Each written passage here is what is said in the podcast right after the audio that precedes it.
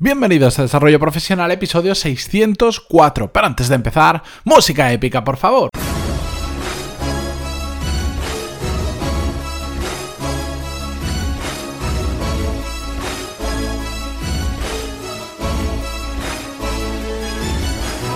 Muy buenos días a todos y bienvenidos un miércoles más a Desarrollo Profesional, el podcast donde hablamos sobre todas las técnicas, habilidades, estrategias y trucos necesarios para mejorar cada día en nuestro trabajo. En el episodio de hoy vamos a hablar sobre diferentes situaciones laborales que tenemos que evitar, que no nos aportan nada. Y para hacerlo qué mejor forma que utilizar ejemplos, ejemplos prácticos y sobre todo ejemplos vuestros, casos que me habéis contado por email y que, aunque yo ya les he contestado por privado, me han dado el permiso y creo que es interesante traerlos al podcast.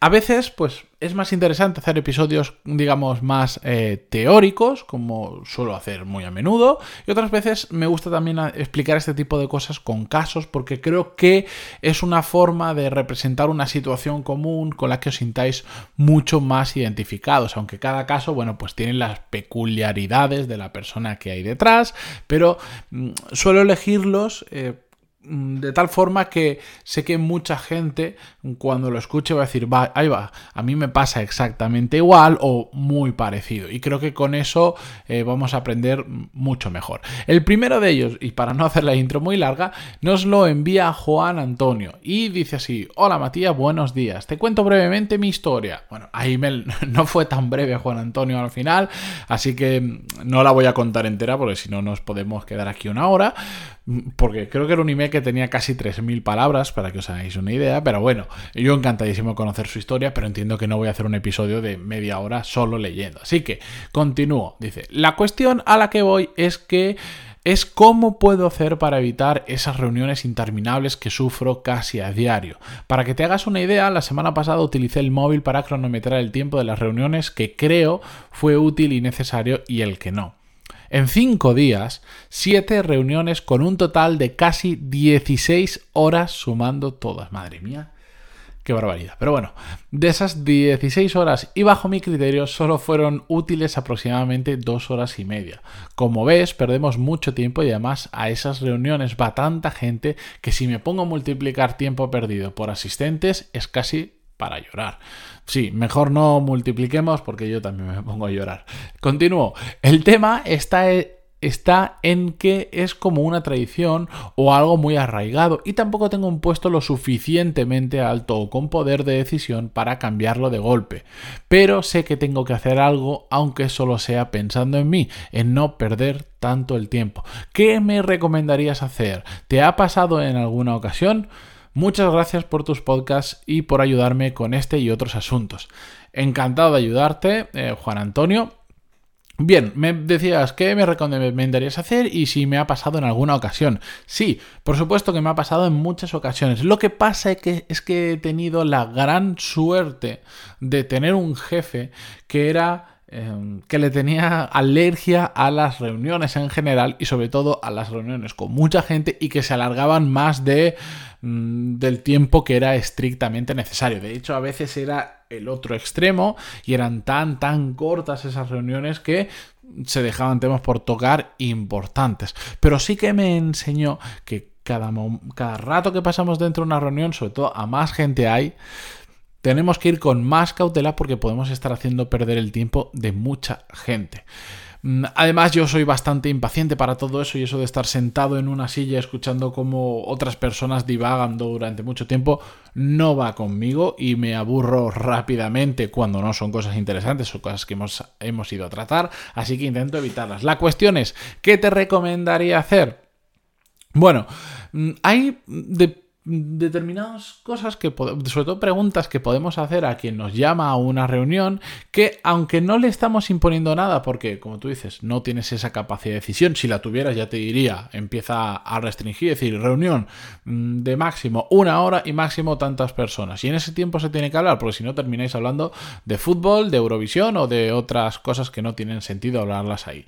La cuestión es que si cuando te digan, oye, mañana tenemos una reunión de tal, a la persona que te está invitando o que la organiza, yo le haría las siguientes preguntas y se lo plantearía, iría de cara. Le diría, mira, es que la semana pasada fui a siete reuniones, estuve 16 horas reunido. 16 horas reunido son dos jornadas laborales enteras, enteras, de la cual prácticamente lo que yo intervine o que me resultó útil solo fueron dos horas y media. Entonces, ¿es estrictamente necesario que yo vaya?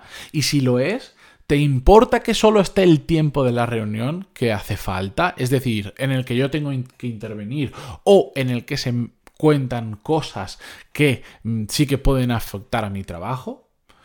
Solo el hacer esas preguntas, dos preguntas, ya va a hacer consciente a la otra persona de que estás preocupado por el tiempo que estás perdiendo. Y seguro, seguro que te dirá, no, pero es que seguro que en la reunión se va a hablar de cosas que si te vas te las vas a perder. Bueno, pues ¿Y si nos organizamos para ir tema por tema? Y por ejemplo, una cosa que funciona muy bien en las reuniones es si sabes que va a ser una reunión larga porque se van a tocar temas muy diferentes o que implican a diferentes personas, decir, bueno, pues si hay un tema, imaginar, de finanzas, eh, vamos a hacerlo en la primera parte. Y en la primera parte que estén solo las personas relacionadas con ese tema. Es decir, si tiene que venir el contable, no le hagas estar toda la reunión si solo vamos a necesitar que esté al principio.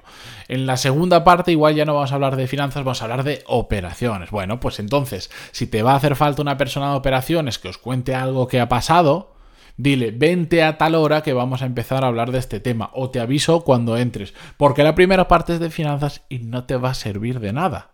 Entonces, a mitad, a tal hora, entra y está. Y así podemos ir dividiendo la reunión en pequeños tramos y hacer que solo vayan las personas que están implicadas. O también hacer que nosotros solo vayamos el momento en el que estrictamente hace falta. A veces hay perfiles que se tienen que enterar de todo.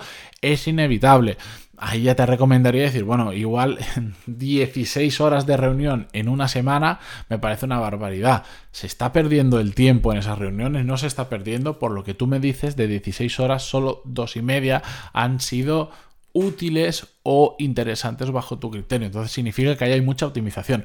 Siéntate con la persona que lleve estos temas, con la persona que convoque las reuniones. O si hay muchas, pues intentar hacer una reunión entre todos y decir, bueno, con números, ya no son percepciones, con números. Semana pasada, 7 reuniones, 16 horas. De lo que yo considero útil, solo 2 horas y media. Algo está pasando, tenemos que replanteárnoslo. Así que yo te recomendaría empezar por ahí. Evidentemente me faltan muchos más datos, tendrías que plantearlo. Ya le dije, plantéalo, escríbeme y continuamos y seguimos hablando. En eso está y estoy esperando a que me lo cuente. Si estáis en esa situación, ya lo sabéis. Intentar huir de las reuniones que no son útiles. Pero decirlo sinceramente, oye, es que creo que ahí no voy a aportar nada y tengo mucho trabajo. ¿Te importa que no vaya o te importa que solo vaya en este momento? Es que a veces hay gente que ni siquiera sabe que existe esa posibilidad de decir, bueno, yo solo, solo voy donde vaya a intervenir o donde realmente haga falta. El resto tú me llamas por teléfono y yo corriendo voy, el resto yo me quedo trabajando. Y como no son conscientes de que esa situación se puede dar, pues ahora todo el mundo a la reunión todo el rato. Bien, el segundo caso nos lo envía Pedro y dice así. Saludos de un fiel oyente. Un placer escribirte, por fin me he animado, aunque me sabe mal porque lo hago de forma muy egoísta porque tengo un problema. Sé que has hablado sobre el tema en alguna ocasión, pero me gustaría contarte mi situación y pedirte consejo. En mi oficina trabajamos por departamento. Cada departamento tiene su propio espacio de trabajo abierto y algunas salas cerradas para reuniones, llamadas, etc. La cuestión es que poco a poco me he casi mudado a una sala cerrada por culpa del mal ambiente que hay en el espacio abierto. No mal ambiente porque la gente sea mala, sino porque cuando alguien tiene un problema y se lo cuenta a los demás, entran en un bucle infinito de críticas y malos rollos que no me gusta nada. No tengo problema en trabajar en salas cerradas, pero me parece que no es una solución verdadera al problema y en cierta medida me da la sensación de estar marginándome. ¿Es normal que me sienta así? ¿Ves bien lo que hago o puede ser malo para generar equipo? Espero impaciente tu respuesta, mil gracias y un saludo. Bien, Pedro, pues como ya te comenté, es normal, absolutamente normal que te sientas así. Efectivamente, ya hemos hablado de compañeros tóxicos, de personas tóxicas y en una oficina, si tú no tienes capacidad de liderazgo o de, o de no tienes capacidad para cambiar la situación, en el sentido de decir, ostras, pues igual conviene separar equipo, igual hay que ver qué persona, normalmente, no sé por qué, suele haber una persona que es la que entre comillas, envenena al grupo. Es la que suele, cuando hay este tipo de, oye, es que me ha pasado esto y empieza a soltar veneno sobre otra persona y empiezas a, en ese círculo vicioso de criticar a otros, suele haber un cabecilla normalmente que si lo quitas, lo mueves, lo separas, la cosa suele mejorar bastante. Pero si esta no es tu situación y por lo que me has contado parece que no, es normal que lo hagas así.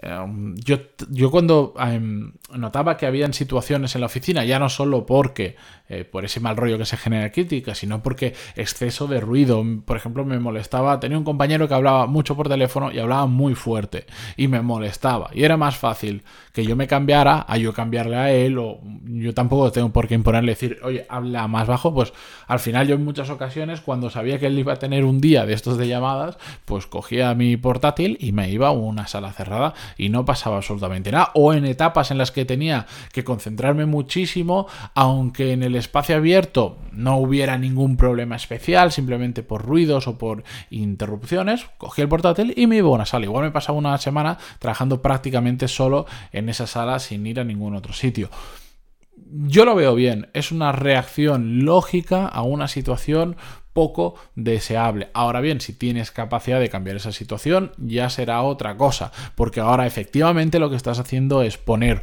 un parche a un problema, no estás solucionando el problema, pero si no tienes capacidad de solucionarlo, me parece, me parece, perdón, perfecto. Aún así, si no tienes capacidad para solucionarlo, eh, em, intentaría enfocar esa situación de la mejor posible con alguien que sí que tuviera capacidad.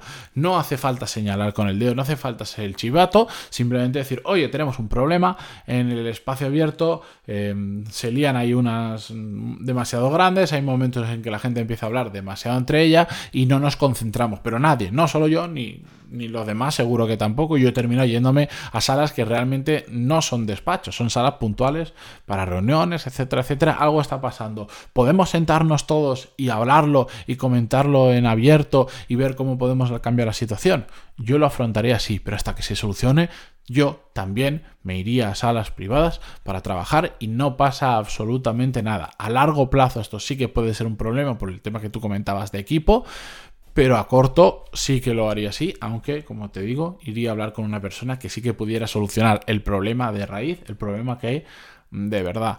Así que con esto Em, si vosotros también tenéis vuestras dudas, me queréis contar vuestro caso, vuestro ejemplo, no siempre lo voy a sacar en el podcast, ya os aseguro, porque si no, el podcast solo sería de contar casos y aún me faltaría tiempo para contarlos todos, mm, pero yo estoy encantado de conocerlos, encantado de ayudaros en la medida de lo posible, os respondo a todos y sabéis que lo podéis hacer en pantaloni.es barra contactar, ahí tenéis un formulario, por favor no me los escribáis en iVoox, que a veces me lo enviáis por iVoox y a veces iVoox me notifica los comentarios, otras veces no, o se pierde en muchos comentarios, hacedlo a través del formulario de contacto de pantaloni.es barra contactar, que ahí lo recibo siempre, salvo mm, errores muy puntuales que a veces se van a la carpeta spam o lo que sea. Así que yo encantadísimo de conocer vuestra historia y os espero mañana con un nuevo episodio. Muchísimas gracias por estar al otro lado y por compartir este episodio con cualquier otra persona que creáis que le puede resultar útil, con vuestros propios compañeros de trabajo también, que es una situación que se da bastante, de forma bastante habitual. Gracias también por vuestras valoraciones de 5 estrellas en iTunes y vuestros me gusta y comentarios en cualquier plataforma que lo escuchéis, iVoox incluido. Adiós.